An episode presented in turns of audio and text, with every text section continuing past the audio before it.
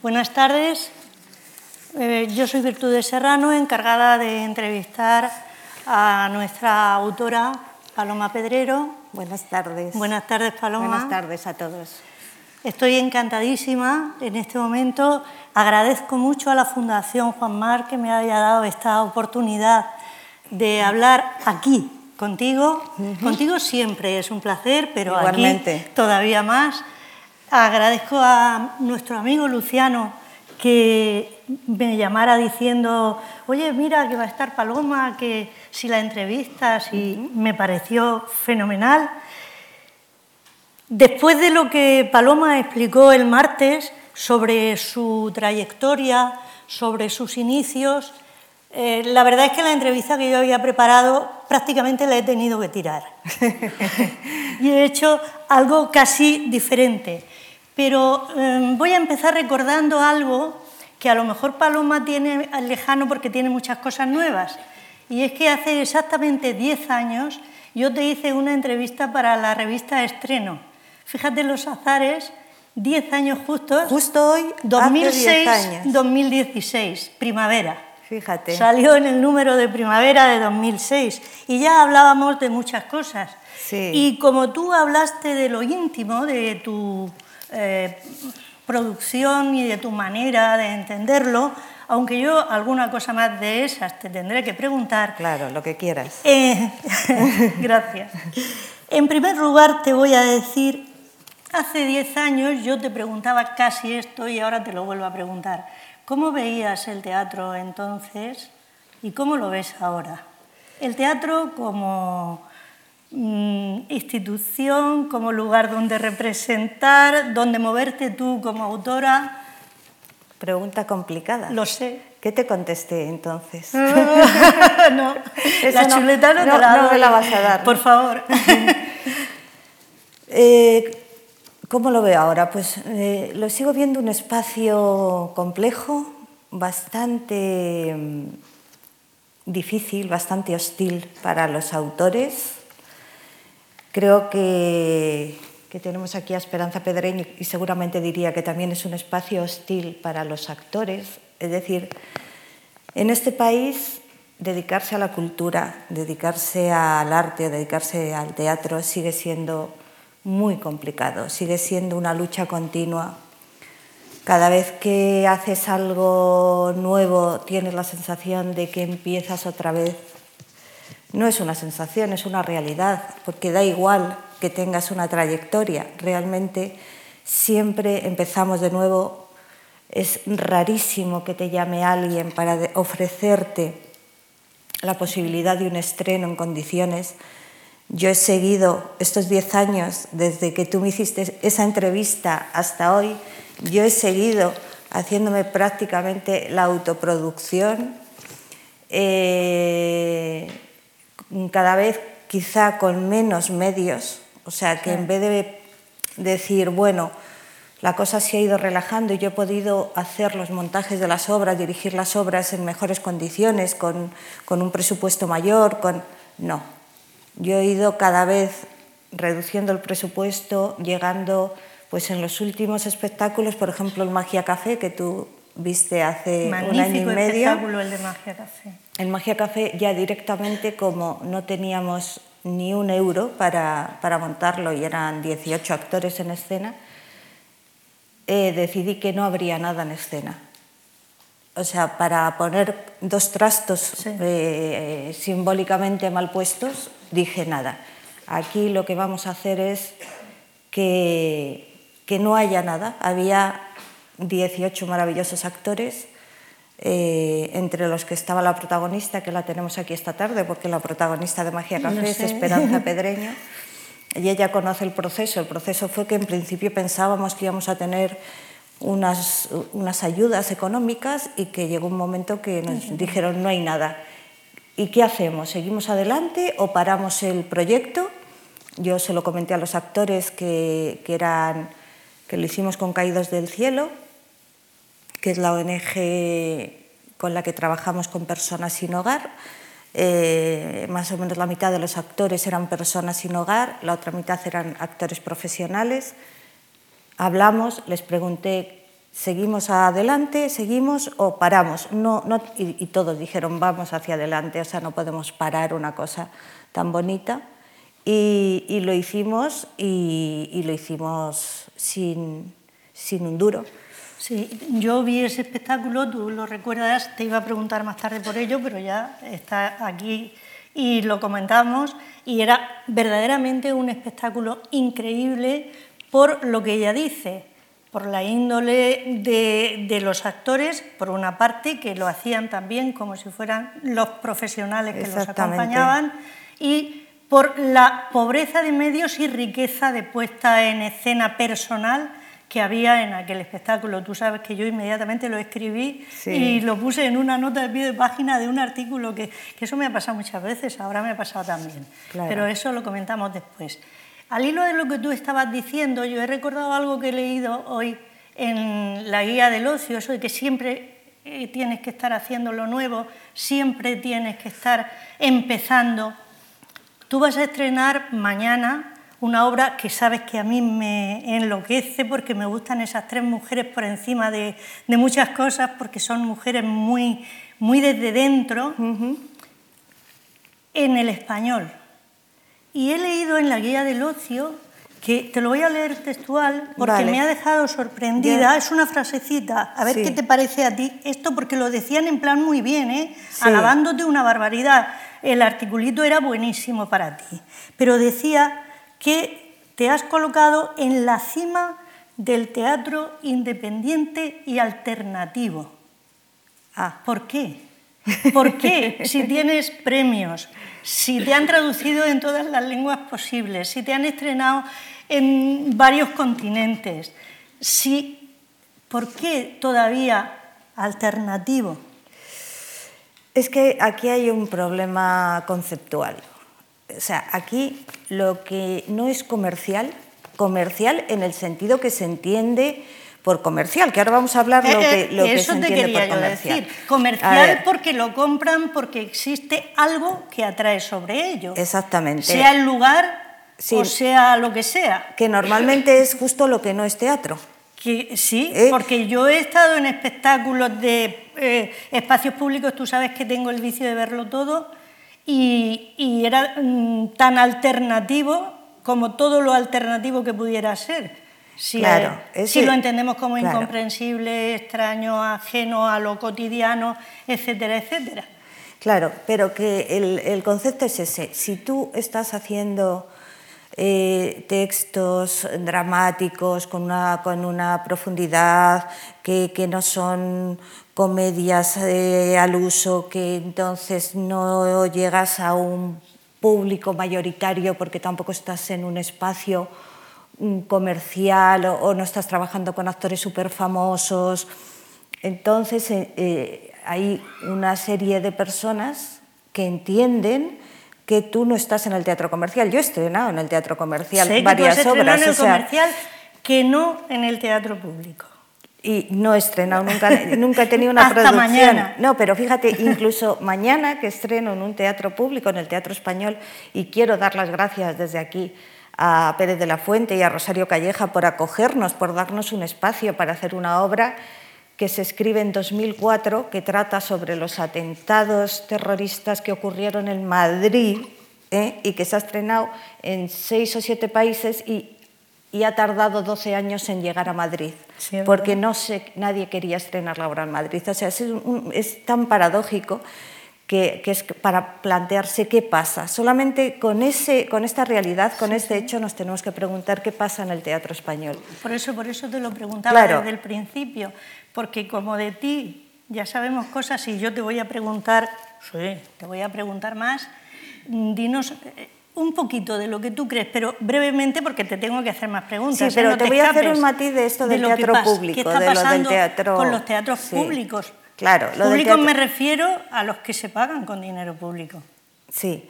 Yo no, yo no quiero hablar mucho de, este tipo de cosas, pero sí que al hilo de lo que me preguntabas, porque ¿sabes lo que pasa? Que estas cosas me amargan. Ya, ya lo sé. Entonces, como yo estoy aquí con un público que maravilloso... Pero el público debe saberlo todo. El público debe no saberlo. No solo lo bien que escribes o de, dónde concibes, sino también qué es lo que le pasa a una autora que tiene calidad, que tiene valor, que tiene mucho valor para lanzarse al ruedo todos los días con su propia persona y su propio dinero a intentar dar a conocer lo que está haciendo porque es su vida. Claro, pues lo que quería comentar, aparte de dar las gracias al Teatro Español por cedernos la sala Margarita Sirgu, lo que quería decir es que yo llevo cuatro décadas, 40 años, estrenando obras. Tú sabes mejor que yo las que he estrenado porque yo pierdo la cuenta, porque soy muy mala para sumar o sea, no me acuerdo, pero nunca, jamás se me ha producido una obra en ningún teatro público. Es decir, que yo voy a la sala Margarita Sirgu con una producción, propia. Claro. Ya lo sé. Claro, porque bueno, que te dejen algo es algo, te dejan un espacio. Te dejan la sala. Te dejan la sala y agradecida, pero toda la, producción es propia y nunca estrenado en ningún, o sea, ningún teatro público ha decidido, ha decidido en un momento determinado, pues vamos a hacer una producción de Paloma Pedrero, ¿no? En 40 años casi que llevo estrenando obras de teatro, no 40, no 30, ¿no? Desde la llamada de Lauren en el 1985. Desde la llamada de Lauren en el 85. Sí. Mm, aunque luego volvamos a un tercio parecido a este tan árido que yo he es comenzado. es un tema espinoso. Es un tema espinoso, pero el público lo tiene que saber todo y estamos delante de mucho público. Sí, pues sí. Y yo como estudiosa y tú como autora tenemos que decir la verdad. La verdad, tú la pues dices en las obras y yo la tengo que, que, intentar sacar en una entrevista, ¿o no? Sí, sí, y está muy bien. Y la verdad es que pues, es esa, que cuesta mucho estrenar, que el teatro comercial de, en el sentido de ese teatro que, que, llevan, que hay unos empresarios de local que son muy pocos, que son cinco que tienen los teatros comerciales, todos los teatros comerciales. Yo eh, muchas veces me he acercado a estos señores, les he entregado un texto, les he dicho, por favor, léaselo y dígame si le, le parece. Y siempre me han contestado que esa obra que yo les ofrecía no era comercial. Es decir, ellos pensaban que esa obra no iba a traer público a su teatro. Yo lo dudo mucho porque una obra comercial, para que una obra sea comercial en el sentido de que llegue al público, no en el sentido de que sea de comercio, sino de que pueda gustar, es simplemente que tenga unos elementos, no sé, es un texto que pueda interesar, unos actores que, que sean o algún actor que sea conocido, que al público le pueda atraer, un espacio que no esté escondido, sino que esté en un lugar situado que, donde, que tenga una difusión, que tenga una promoción. Eso es lo que hace que un texto pueda ser eh, comercial en el sentido de que pueda llegar. Yo estoy convencida, porque eso lo he experimentado. Que la gente los conozca. yo estoy convencida de, que, de que mi teatro llega a la gente. Llega, porque no es un teatro complicado, no, no, llega, llega a la gente. Claro, el tuyo pero llega a la gente. Es un teatro que llega a la gente. Porque yo... he visto espectáculos tuyos en los que la gente estaba entusiasmada con lo que sucedía y se identificaba con ello, porque no es un teatro experimental en el sentido de la rareza externa del texto. Tú experimentas con sentimientos, con pasiones, con amores, con desamores, con, mm, sí, con estructuras y con temas, pero hay personajes, hay historia. Entonces, al haber una historia y unos personajes y hay una, también hay una implicación, yo creo que, que mi teatro tiene una cosa particular y es que es muy valiente y que, tiene una mirada diferente de las cosas, que es la mirada de una mujer que se atreve a decir cosas que otros no se atreven. Y creo que el público, al público eso le gusta, eso le interesa. Pues ahí, ahí te voy a interrumpir porque ahí vas a tener que ahondar un poco. Tú hablabas el martes, perdón, de la llamada de Lauren y decías cosas que estaban muy bien. Eh, explicabas todo aquello que yo siempre te he preguntado y que siempre he publicado sobre esa obra, de las críticas de los periódicos, todo eso. Pero no dijiste algo que yo siempre digo, y es que te adelantaste por lo de la novedad, lo, lo que tú haces. Te adelantaste a un tema que hasta 11 años después no volvió a salir a un escenario. Y que, lo comentaba contigo el otro día, en una película de 2015 acaba de salir y ha tenido mucha repercusión también en La chica danesa. La chica danesa.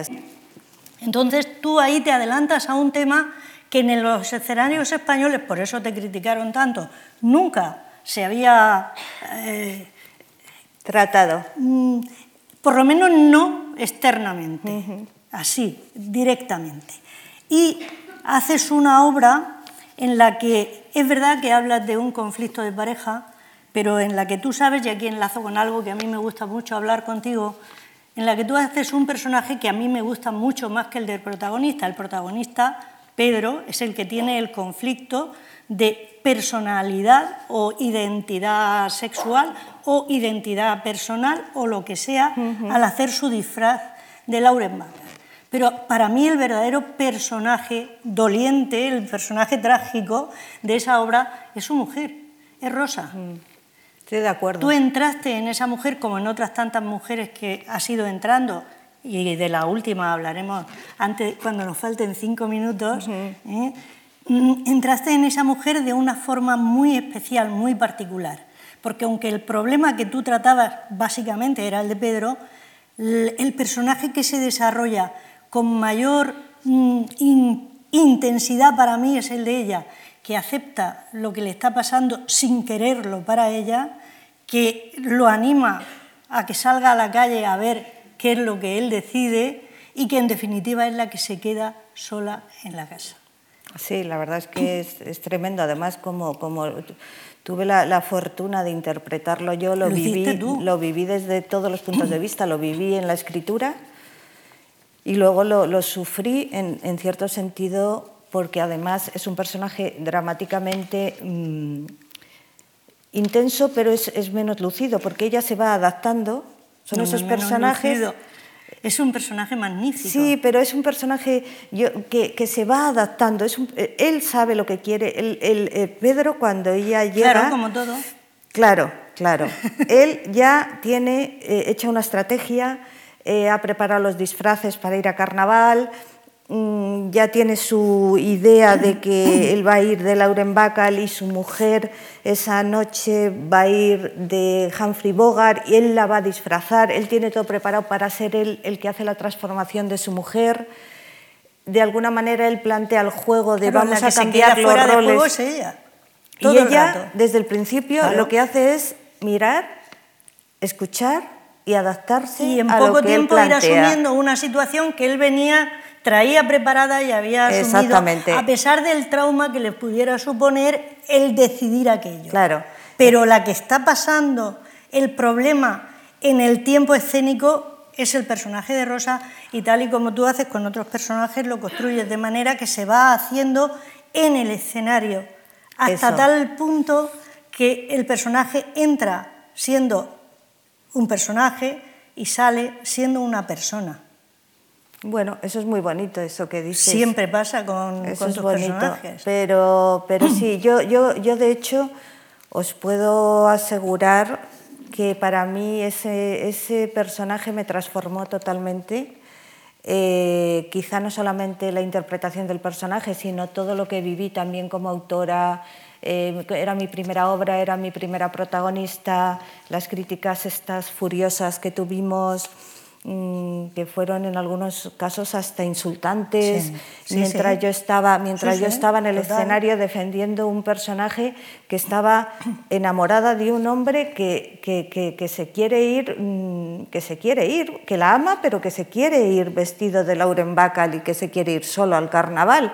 Y que ella en un momento determinado al final de la obra tiene la grandeza de entenderlo. La obra acaba podemos hablar en este caso del final porque no... no pero no la van a ver ahora, porque no, no, te lo permitiría. Claro, porque no, el final de Ana el 11 de marzo no lo voy a contar. No, no, no. El final de Ana se estrena mañana, vamos a estar un mes allí en el español, pero al final Rosa, después de vivir ese, ese desgarro de, de ver cómo su marido se va transformando en una mujer, porque eh, la llamada de Lauren significa la llamada interior. O sea, lo que le pasa a Pedro es que le llama una mujer desde dentro esa noche le llama, él tampoco eso lo tenía previsto. Él necesitaba hacer ese juego, necesitaba ponerse ese disfraz, pero el disfraz hace que algo nazca en él inesperado también, y es una llamada de mujer, y, su mujer, su esposa, va viendo cómo él se va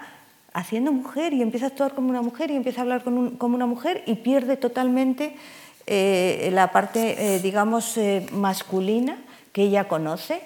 Y, al final Rosa, después de, todo ese proceso, le dice, le dice, le pinta los labios ella, que esa es una escena que, todavía, que me temblaba la, la, mano cuando le pintaba los labios y le, le, da le da una rosa, ella se llama Rosa y le dice, vete, feliz carnaval, feliz carnaval, ¿no? Y le abre la puerta a que él pueda saber qué siente y lo que quiere y lo que no quiere. O sea que es un, personaje fundamentalmente muy generoso. muy generoso. Teniendo, perdona, teniendo en cuenta, y esto lo digo para el público, que es eh, una obra del año 1985, con una autora de unos 24 25 años, que era lo primero que escribía y que estrenaba es algo verdaderamente impactante. Yo animo al público a que la lea, ya que no, se, no la puede ver representada, a que la lea porque es una obra que merece la pena leerse. Es un proceso dramático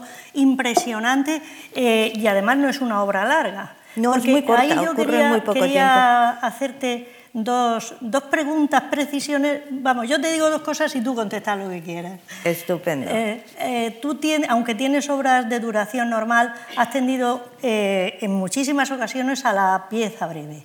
A la pieza de dos personajes, no siempre hombre y mujer, algunas veces mujeres, dos mujeres, esa madre y esa hija de en la otra habitación son dos mujeres impresionantes también en el desarrollo dramático de sus historias y de su historia, de la que cuentan en escena. ¿Y por qué elegiste tantas veces ese formato pequeño como la llamada de Lauren? Porque no es una obra larga, es una obra breve. ¿Y cómo te las apañas para conseguir que funcionen esos personajes y terminen siendo, como yo te he dicho antes, que es lo que yo creo que ocurre, personas con sentimientos, con evolución, con todo. No son arquetipos. De la misma manera que no creas un bueno y un malo, sino dos personas en litigio por algo que lo peor, salvo en alguna obra, en un par de ellas, está fuera de la escena. Es lo que les ha causado el mal a los dos personajes que litigan. Yo ahí te dejo unas cuantas cosas. Bueno, muchísimas. ah, bueno, empiezo por la brevedad. La brevedad. Sí. el desarrollo del personaje y lo sí. Shakespeare decía que la brevedad es el alma del talento. Y yo creo que... Tú eso lo has comentado muchas veces también. Y yo creo que es verdad. Yo creo que, que tenemos que condensar. Tenemos que condensar. Muchas veces eh, se nos va la mano tenemos todos una tendencia, en general, tenemos una tendencia a hablar más de la cuenta, a opinar más de la cuenta, a escribir más de la cuenta. ¿eh? y nos quedamos muy en... Eh, escribir una obra larga es, es, casi más fácil porque eh, depende de la estructura. Si tú haces una estructura en, en, varias escenas y con tres actos y con no sé qué, es que lo, lo complicado es que te salga una obra de una duración breve o de una, una cuando hablamos de una duración breve la llamada de Lauren dura una hora y cuarto, o sea, estamos hablando... De un formato no... Es un, un, formato no convencional, porque no son las dos horas del teatro convencional, pero en concreto la llamada de Lauren, El color de agosto, Mary para Mary, son obras de alrededor de una hora. Ana el 11 de marzo dura una hora y diez minutos. Mm. Y, y yo creo que esto tiene que ver con dos factores. Una, el juego de la unidad de tiempo, es decir, que yo cojo una acción, la genero a través de un conflicto con dos personajes y la desarrollo lo más profundamente posible sin saltos en el tiempo. Eso me lleva a la posibilidad de no escaquearme de lo que estamos, en lo que estamos, y no irme por la rama, sino que profundizar en el alma humana, porque están solos muchas veces y no se pueden escabullir del conflicto, y me lleva también a que eso pueda crecer mucho más deprisa. porque no entra uno con una lanza y suelta un rollo tres minutos, ¿sabes? Sino que lo que ocurre es que están, son personajes que están atrapados en una situación dramática, que tienen urgencia por resolver esa, esa situación dramática y que no se pueden escapar de ella. Y entonces eso estructuralmente me posibilita el profundizar, el llegar muy, muy hondo en el tema y en resolverlo en, breve tiempo, en esa brevedad de la que hablábamos. Creo que te he contestado. Sí, lo de la brevedad, perfecto. Mm, yo creo que todos los que nos escuchan han entendido muy bien eso, que era lo que yo quería que tú explicases, porque yo lo he percibido siempre que he hecho un análisis de tus obras, pero mm, a mí me, gustaba preguntártelo para que tú misma lo, explicaras al público que nos escucha, al igual que esa mm, mm, peculiaridad tuya que no creo yo que tú sabes que leo de muchos autores y de muchas autoras que no me limito a uno ni a dos ni a tres eh, no encuentro fácilmente ni autores ni autoras que puedan en tan poco eh, tiempo dramático hacer un desarrollo interno de personaje tan grande como el que haces tú. ¿Cómo lo haces? ¿Cómo te metes dentro? Ah, ¿cómo me meto en los personajes? Bueno. Porque te metes dentro, si no, no podrías desarrollarlos así. Sí, sí, sí. Creo que hay dos cosas. Una, por supuesto, que una vez que creo el carácter, que el otro día lo explicaba, que yo sí lo explicaste, que lo expliqué, cómo yo creo el personaje, desde el nombre hasta cómo es físicamente, cómo habla, eh, cómo, piensa, de dónde viene. O sea, yo tengo todos esos elementos que me hacen ya tener eh, el personaje eh, dentro. No, lo tengo creado. Entonces, antes de poner la primera acotación, yo ya sé quiénes van a estar ahí. Solo sé cómo son, cómo piensan, cómo hablan, que es mucho. Y también sé de qué quiero hablar y también sé cómo generar un conflicto. Eso es lo que yo sé antes de empezar a escribir. Y lo que hago luego es intentar que sean ellos los que lleven las riendas de la acción. O sea, que no sea yo, no, no ser yo una autora tirana que está diciendo, como yo lo que quiero contar es esto, tú vas a decir esto y vas a ir por aquí porque tenemos que llegar aquí. No, yo nunca sé el final. Yo lo que intento es crear unos personajes y darles un soplo de vida, decir, venga, ahí os dejo. Venga, yo les soplo, ser libres, porque si yo les controlo, eso va a ser una cosa muy limitada, porque yo ya sé cómo pienso, yo no quiero sentar cátedra, yo no quiero hacer tesis, yo quiero descubrir algo. Cuando escribo quiero descubrir algo.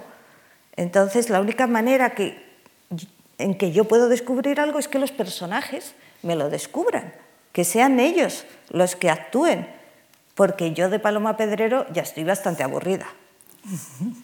¿Eh? De hecho, tú en Caídos del Cielo creaste desde la realidad un personaje que te avisaba de lo que estabas haciendo bien, de lo que estabas haciendo mal. Sí, esa era yo, sí. Exactamente, de que eh, no podías seguir por ese camino, que el otro tenía derecho a hablar y tú no lo estabas dejaba, claro, claro. Ahí lo, lo, hiciste metateatralmente y en el resto de las ocasiones es que está dentro de la propia construcción de, de, la obra y del personaje. Pero volviendo, siguiendo con personajes, porque yo creo que esto es muy interesante, eh, tú creas una serie de personajes femeninos mm, verdaderamente magníficos. Está el ejemplo de, las, del 11 de marzo, de las tres, que son, es que de esas no voy a decir nada, ni te voy a dejar decir a ti, porque eso hay que verlo. Eh, dentro de cinco o seis minutos vamos a hablar de un personaje femenino también, pero yo quiero aludir a tus personajes masculinos mayores. Tú ayer esbozaste y luego no, no, desarrollaste porque no te dio tiempo, que te gustan mucho las personas mayores y que y yo le tengo particular cariño a Enrique Urdiales, al protagonista de En el túnel un pájaro, que es otra de esas obras que a mí me parecen eh, una maravilla, que es, es rarísimo que esa obra no haya pasado por ningún teatro, salvo eh, cuando se hicieron aquellas otras miradas y vinieron con la Compañía de Cuba, que realmente hicieron un trabajo maravilloso. Fantástico. Eh, ¿Qué te dice a ti la vejez para que hagas ese tipo de personaje que es tan patético y al mismo tiempo donde inculcas un sentido del humor muy grande, una humanidad enorme. Ese personaje te salió absolutamente redondo. En el túnel un pájaro les los pongo un poquito en antecedente y ella les cuenta. Eh, es una obra en la que hay un, un personaje, un señor mayor, que tiene un cáncer terminal y está en una clínica y viene un familiar suyo que no conocía desde muchísimo tiempo, una hermana, a, verlo, a reconocerse porque habían sido separados, porque habían sido... En el, en el orfanato. En el orfanato. Y eh, ella puede hablar de cómo vio el personaje de, de ese anciano al borde de la muerte que al mismo tiempo es humor y tragedia. Para mí es un personaje muy especial.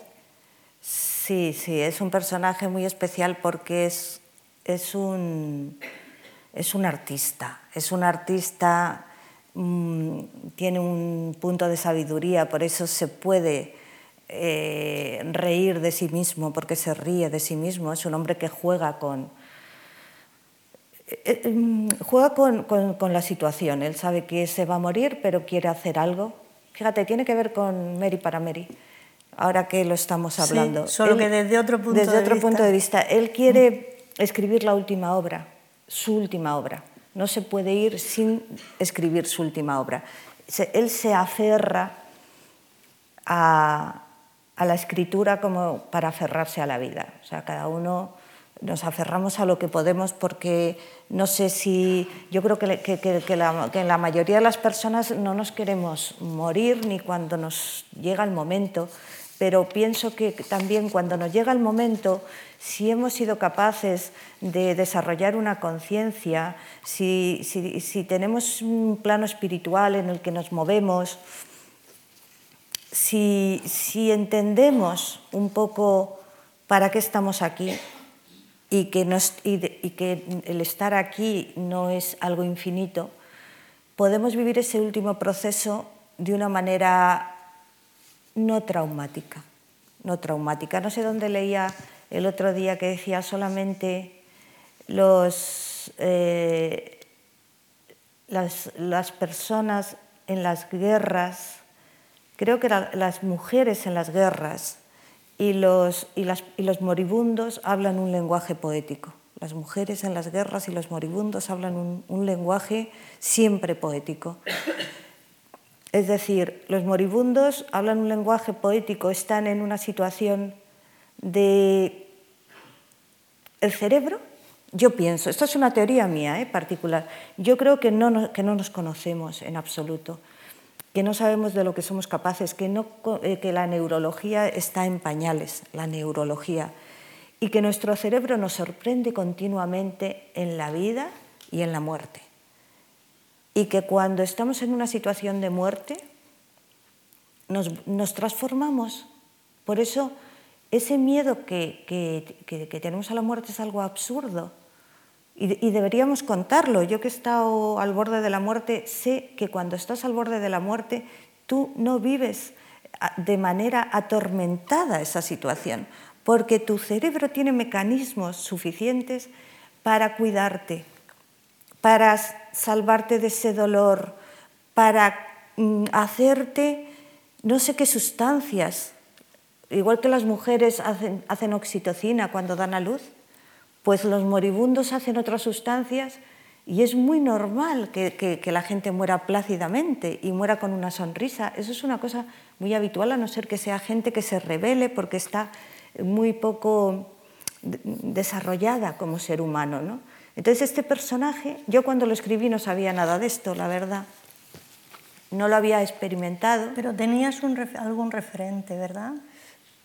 De personas. Pero tenía Tenía referentes de personas y tenía además ese amor que yo siento desde siempre por los ancianos. Los ancianos. Sí, a mí me parece, primero, respeto profundamente la ancianidad, la respeto porque, eh, por, su sabiduría, aunque sean personas, no tiene que ver con la cultura, tiene que ver con la vida, con la vivencia y tiene que ver con el lugar en el que están. Es un, un, estadio, están en un lugar en el que yo me pongo a los pies de las personas mayores siempre, desde que era muy jovencita y es una cosa que se lo transmito a mi hija siempre. Y luego este personaje que yo tenía, tenía dos referencias, y lo voy a decir. Hay dos personas que yo he querido muchísimo, muchísimo, que han sido muy amigos míos, que han sido referentes en, también literariamente. Eh, uno es Antonio Buero Vallejo, tan querido también para, para ti. Sí. Y otro es José María Rodríguez Méndez. También, muy querido. Muy querido para ti. Eran dos hombres, dos grandísimos autores que además eran dos grandísimas personas y que desde que yo empiezo a escribir, a pesar de, ser una, cría y, ser ellos ya autores reconocidos, hacen algo que otros autores más jóvenes y no, hicieron conmigo, que nunca he sentido yo que me hayan tomado, me hayan dado la mano. ¿no? Ellos me dieron la mano, me dieron la mano y me, dieron su, su, admiración. O sea, eh, era una cosa... Yo sé que ambos te tenían una gran admiración y valoraban muchísimo tu obra, porque yo he hablado mucho, tú lo sabes, con los dos, porque tenía mucha, amistad con los dos y he trabajado sobre ambos. Claro. Y, yo he podido... Y he hablado de ti mucho con ellos. Claro, y esas dos referencias están en el túnel Un pájaro, y además están mezcladas, porque son los dos. Es una mezcla de los dos. José María Rodríguez Méndez era mucho más, bueno, era más protestón, era más rebelde, era más ácrata, tenía peor relación con el poder, eh, tenía... Pero y eso está en el personaje, pero también está la, la, parte de Buero de, su, capacidad para la metáfora, para soñar. Eh, están muy mezclados. para, el humor, para el humor, Los dos tenían. Eh, eh, Buero tenía mucha ironía y tenía muchísima mala leche, ¿no? En el buen sentido, mucha retranca. claro, esa, esa, esa, eso que tienen los personajes. Entonces, aunque. Yo, de hecho, hay textos de, un autor que es, y, pensé, ¿de quién de los dos elijo los textos? Entonces cogí las obras de los dos porque tenía que meter frases, me leí las obras de los dos y me encajaban más las de José María. Y entonces dije, pues me encajan las de José María porque era el pájaro solitario, porque estábamos hablando del momento de la muerte, cuando San Juan eh, está en un momento de muerte y todo eso tenía que ver con la obra y, y, era como que me cerraba la estructura. Pero estaban los dos, estaban mis dos seres amados que, que están en mi obra y que es un homenaje. Muchas veces las cosas no son conscientes. A lo mejor tú no dices, voy a hacer un homenaje a mis queridos compañeros que me han dado la mano, que me... No, pero luego dices, esto es un homenaje. Se lo he hecho inconscientemente, pero se lo he hecho desde el alma, porque se lo he hecho a través de la creación, de una creación de ellos.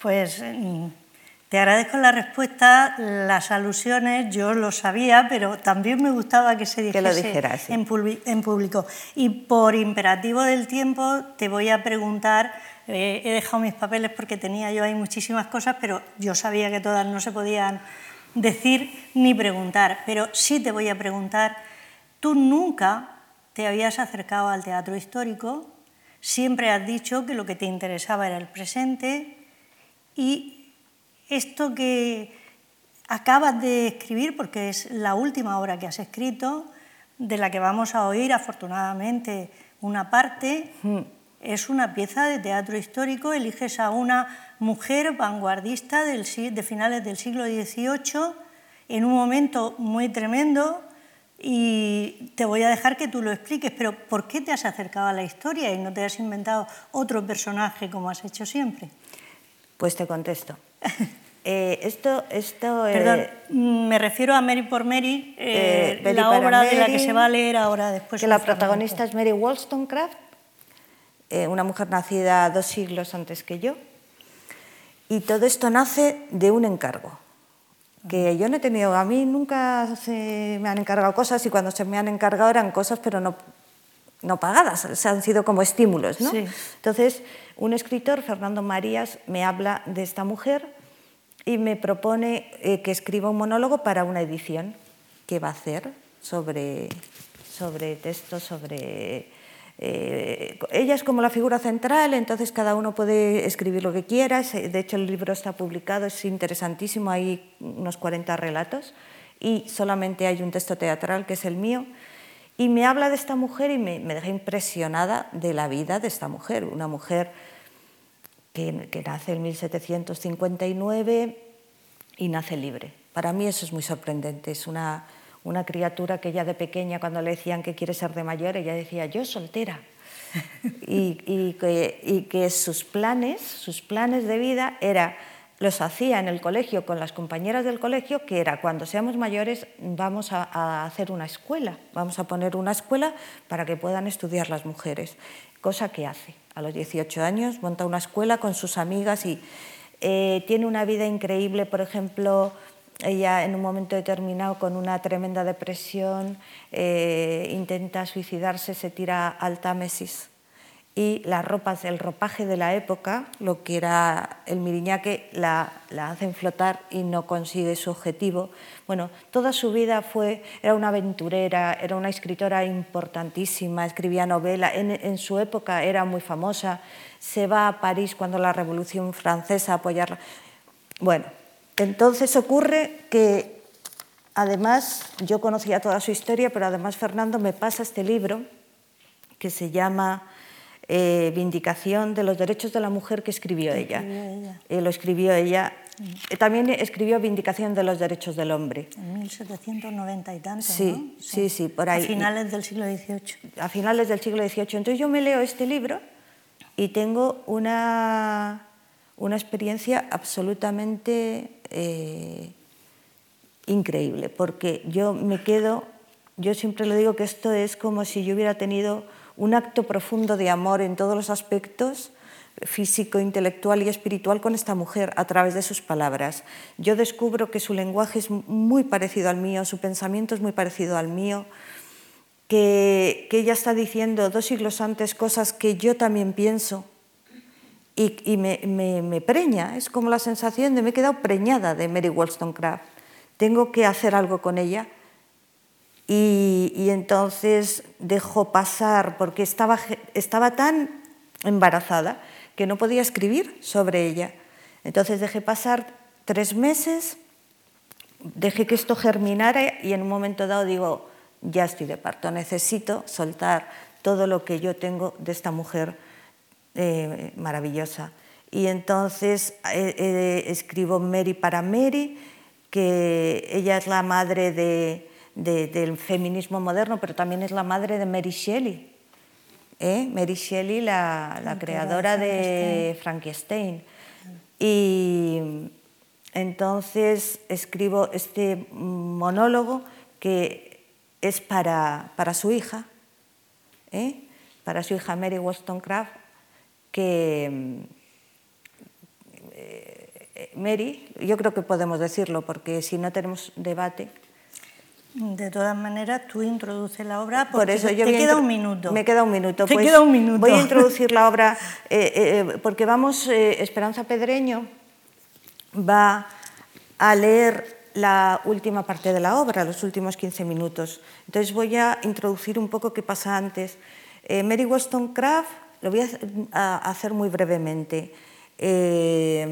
la vemos que que va a dar una conferencia, que sale, este, como si sale aquí, y se encuentra con un público y le saluda y va a dar una conferencia a ese público.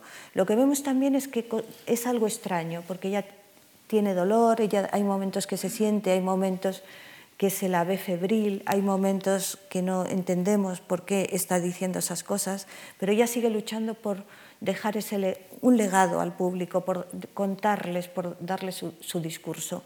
Entonces, eh, luego vamos a descubrir qué pasa a través de, del monólogo. Yo creo que con estos datos de que ella mm. llega a, y ve un público, creo que es suficiente. Eh, encontrar a Mary no fue fácil hasta que encontré a Esperanza y yo a Esperanza le voy a pasar su propio libro para que, si quiere, lo mire y lo revise. ¿eh? Porque tenemos aquí a Mary y a Mary le voy a dar su libro, lo que ella escribió.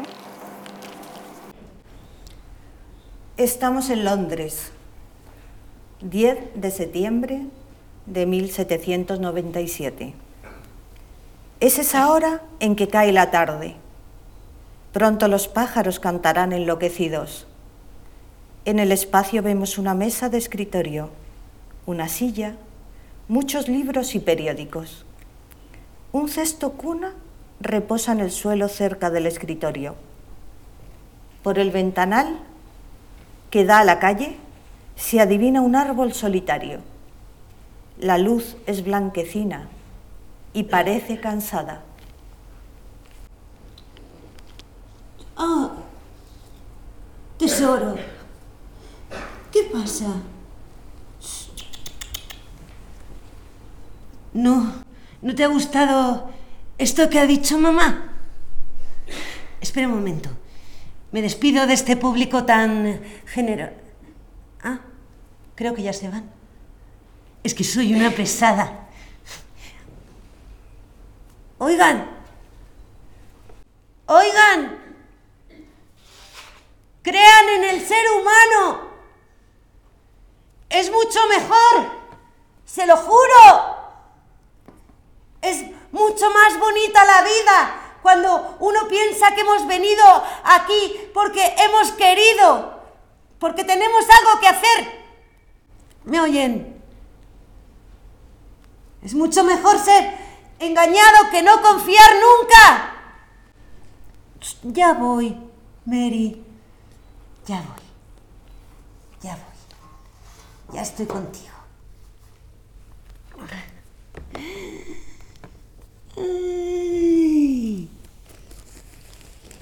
tesoro. ¿Has oído?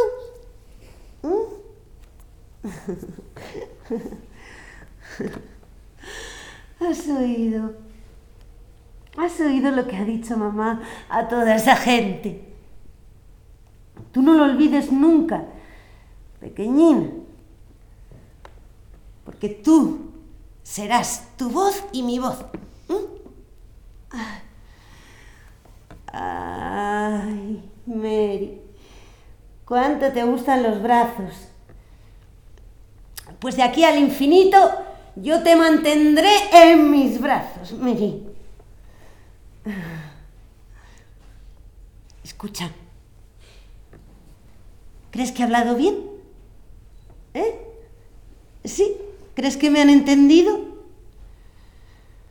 Muchos de esos luego me critican, me insultan. Ay, tengo tanto frío. Con frío es difícil explicarse. Tampoco podía moverme bien. Ay, no podía moverme con libertad. Llevo unos paños gigantescos que recogen cositas nuestras, de las dos, tesoro. Cositas que son tu sangre y la mía. Mary, escucha. Tu padre llegará enseguida. Me ha dicho que vendría antes de que acabase esa tertulia, no se retrasará, así que tenemos que darnos prisa. ¡Ey, ey, ey, ey, ey! No gimotes, que tú no, tú no me dueles, cariño. Tú solo me haces gozar. Con mirarte, con ver esos ojitos de diez días tan abiertos, tan clarividentes sé que si tuvieras la laringe preparada me hablarías.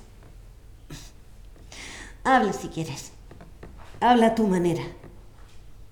Yo te entenderé. Mary.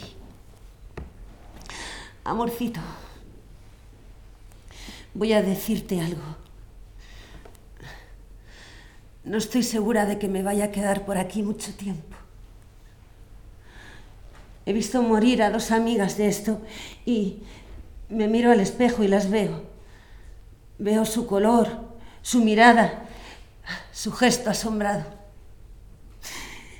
Es asombroso, amor mío, morir dando la vida.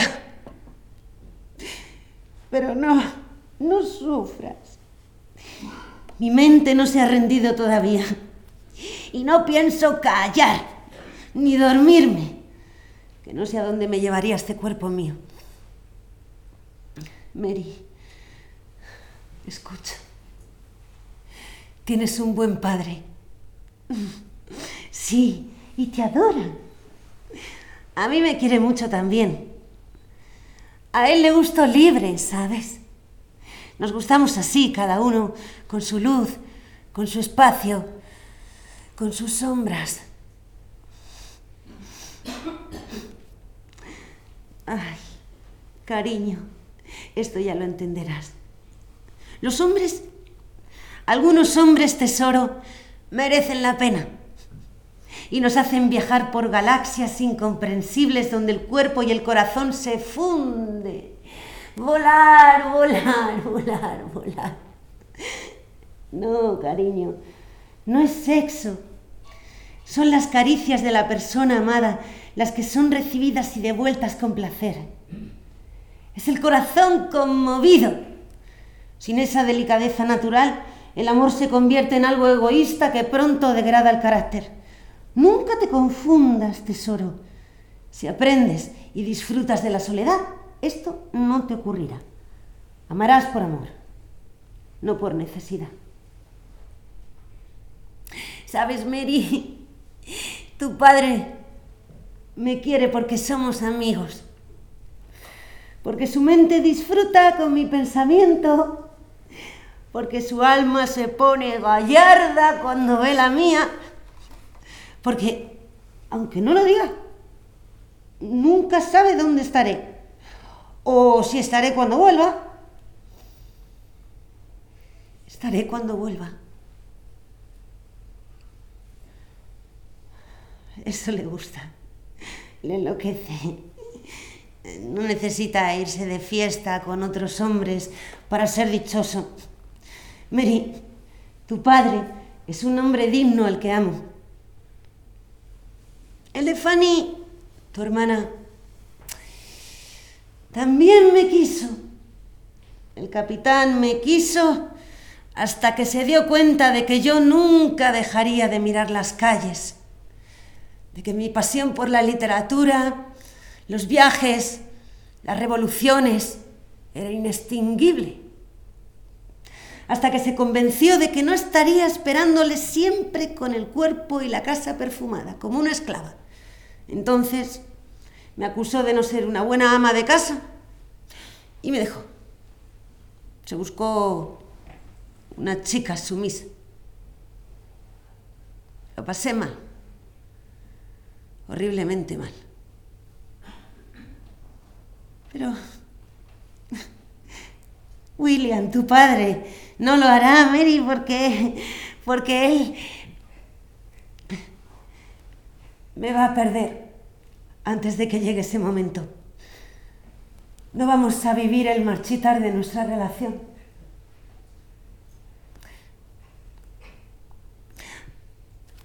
Mira, mira cielo. Son los pájaros que se van a dormir. Mira, están en nuestro árbol. Ah. Me gusta tanto ese árbol solitario, Mary. ¿Cuántos pájaros, cuántos colores puede albergar un solo árbol? El verdadero inmortal.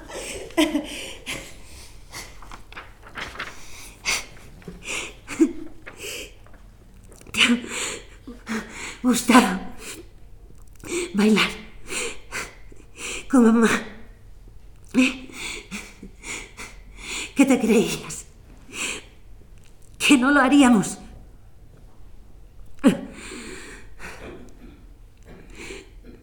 Pero hija, qué preciosa que ha salido de este hombre y esta mujer, amigos.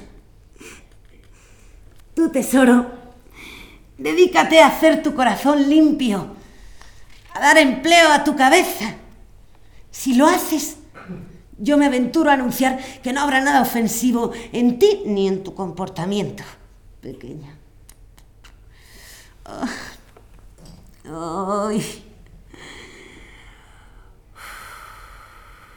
Perdona. Perdona a esta madre endeble.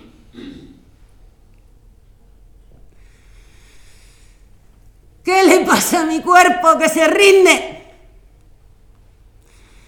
¿Qué le pasa al mundo que no sabe curar a las recién paridas? Tengo que tomarme esa pastilla, pero no quiero, no quiero. No quiero.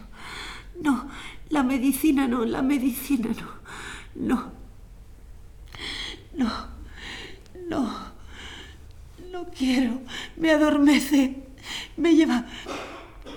Pero no lo soporto. No lo soporto más. Tomaré un poco. Un poco. Solo un poco. Oh. Oh.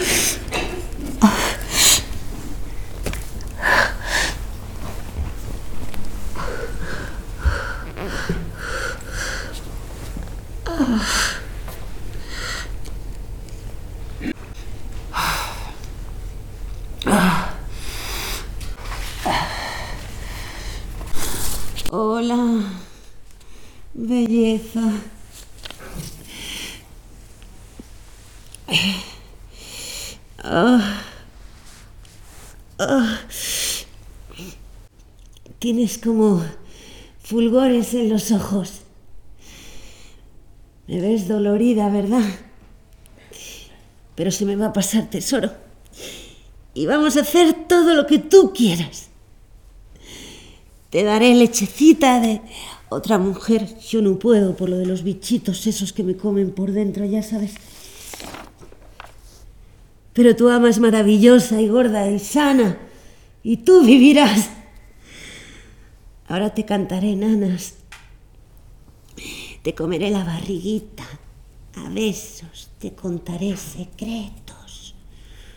Pero todo esto antes de que venga tu padre. Si me ve levantada y jugando contigo, me confina del mundo de...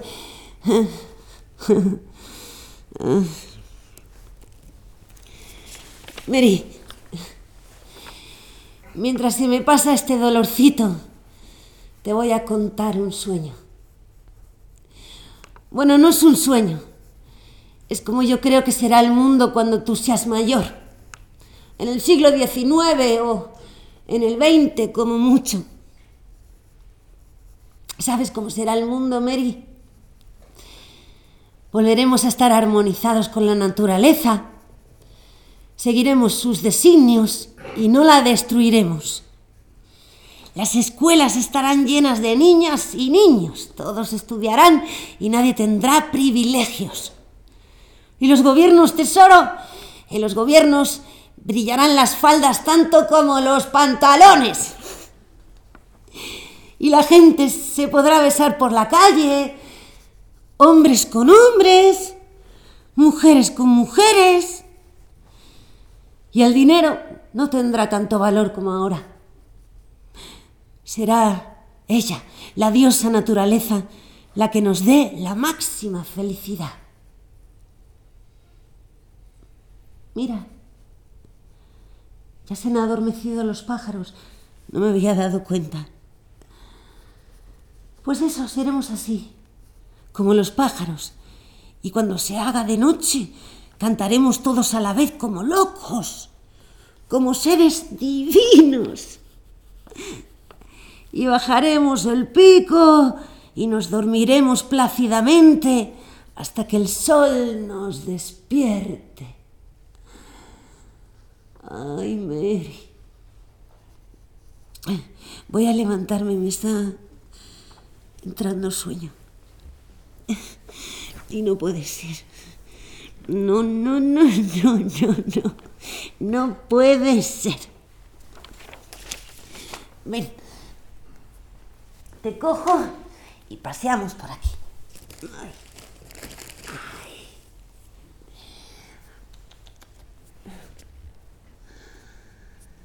Mira. Mira, Mary, cuántos libros tiene tu madre. Mira. Me han enseñado tanto. Pero más me han enseñado los hombres. Los seres humanos.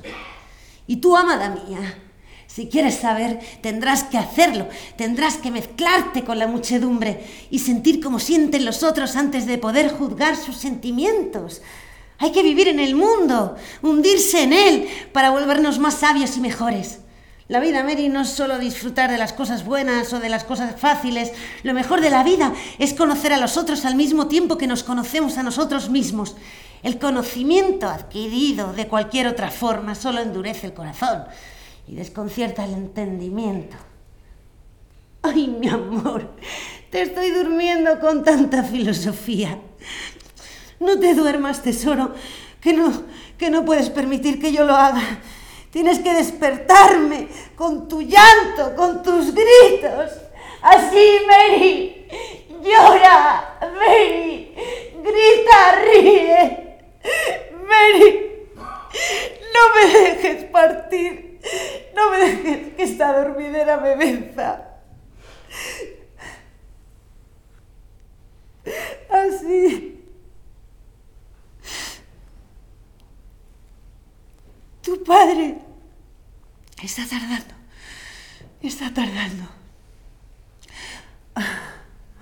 Tendremos que irnos a la alcoba en breve. Pero antes, antes, sí, ya me duele menos. Así, así que ahora te voy a comer la barriguita.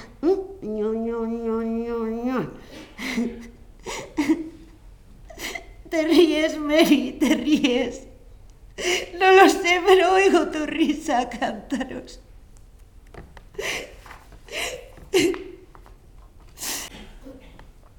Dime, Mary. Pregunta, mamá, lo que tú quieras. ¿Eh? Esas preguntas que tienen que contestar siempre las madres. A ver.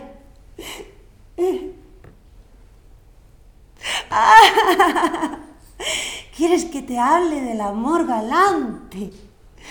Ay, maliciosilla.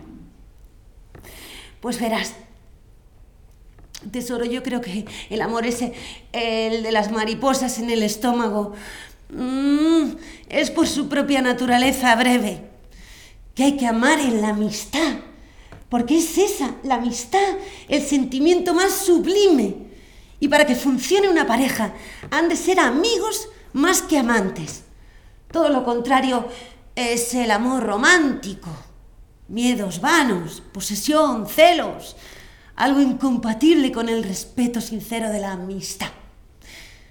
Pero cuando tú seas mayor, chiquitina, habrá hombres que comprenderán esto que te digo. Ahora hay muy pocos, muy, muy pocos. Ahora siguen queriendo muñecas dóciles y dependientes. No, Mary, no permitas nunca que te hagan comer ese amargo pan de la dependencia. Lucha, lucha, lucha, amorcito, para ser tú. Y si los hombres te lo impiden, ama a las mujeres. Una buena amiga te puede dar todo lo que te da un hombre sin pedirte esclavitud. Una buena amiga tesoro no te hará limpiar lo suyo y sin embargo podrás subirte también a la galaxia de la emoción y el sexo. No temas lo que piensen los otros. Mary, ama la amistad, estés con varón o con hembra. Ayuda a los necesitados, ayuda a las mujeres, siempre, porque quizá, cielo mío, los hombres se resistan a romper nuestras cadenas. Y si no quieren, habréis de hacerlo vosotras, con las manos, con los dientes, solas. Ama y sigue aprendiendo a amar. Ay, querida, este calmante que me da. Escúchame, no te asustes, ¿eh? Voy a gritar para despertarme. Vale. ¡Eh! ¡Eh! ¡No voy a dormirme! ¡No voy a caer! ¡No voy a morir! ¡Que se mueran otros! Hacen nada por mejorar el mundo. Esos que ya llevan muertos meses y años. Esos, esos, esos que van haciendo daño por donde pasan. Esos que disfrutan con el mal.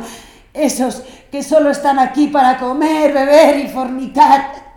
Esos tiranos que se creen dioses. Esos reyes caducos que se creen elegidos por la sangre. Esos que manchan la tierra, el cielo, el mar, el sol.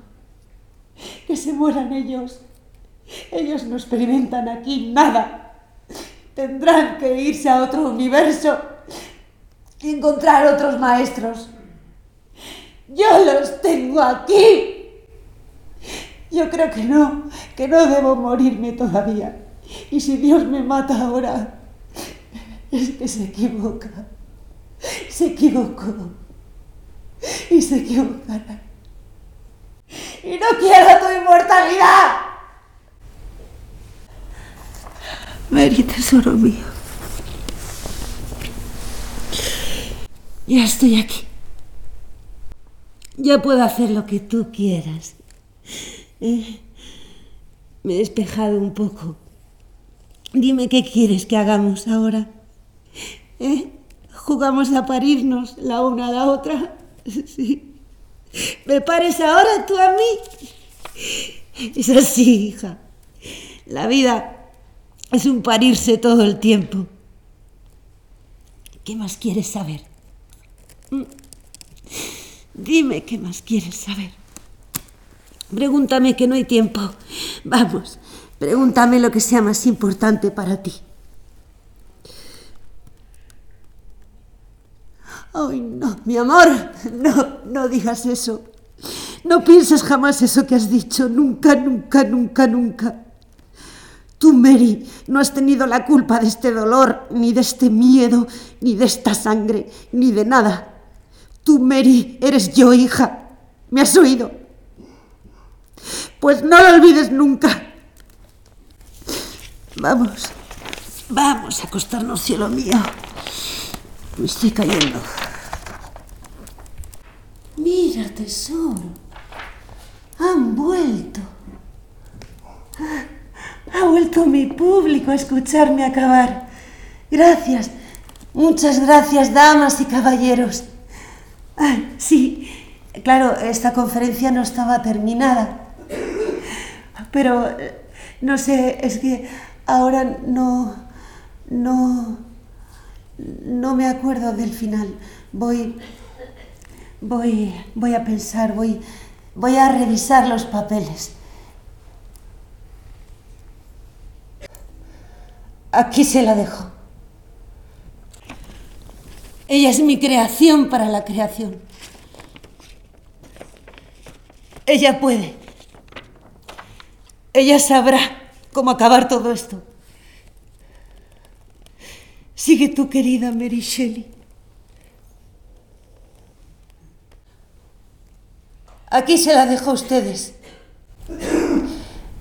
Yo tengo que irme ahora. Mary se quita el abrigo. Vemos que debajo tiene un camisón blanco manchado de sangre. Sangre que resbala a chorros por sus piernas. Entonces, despacio, se aleja hacia la mesa de su escritorio y se tumba en postura fetal. Oímos a la pequeña Mary Shelley. Parece hacer sonidos de parto en su llanto. Oscuro.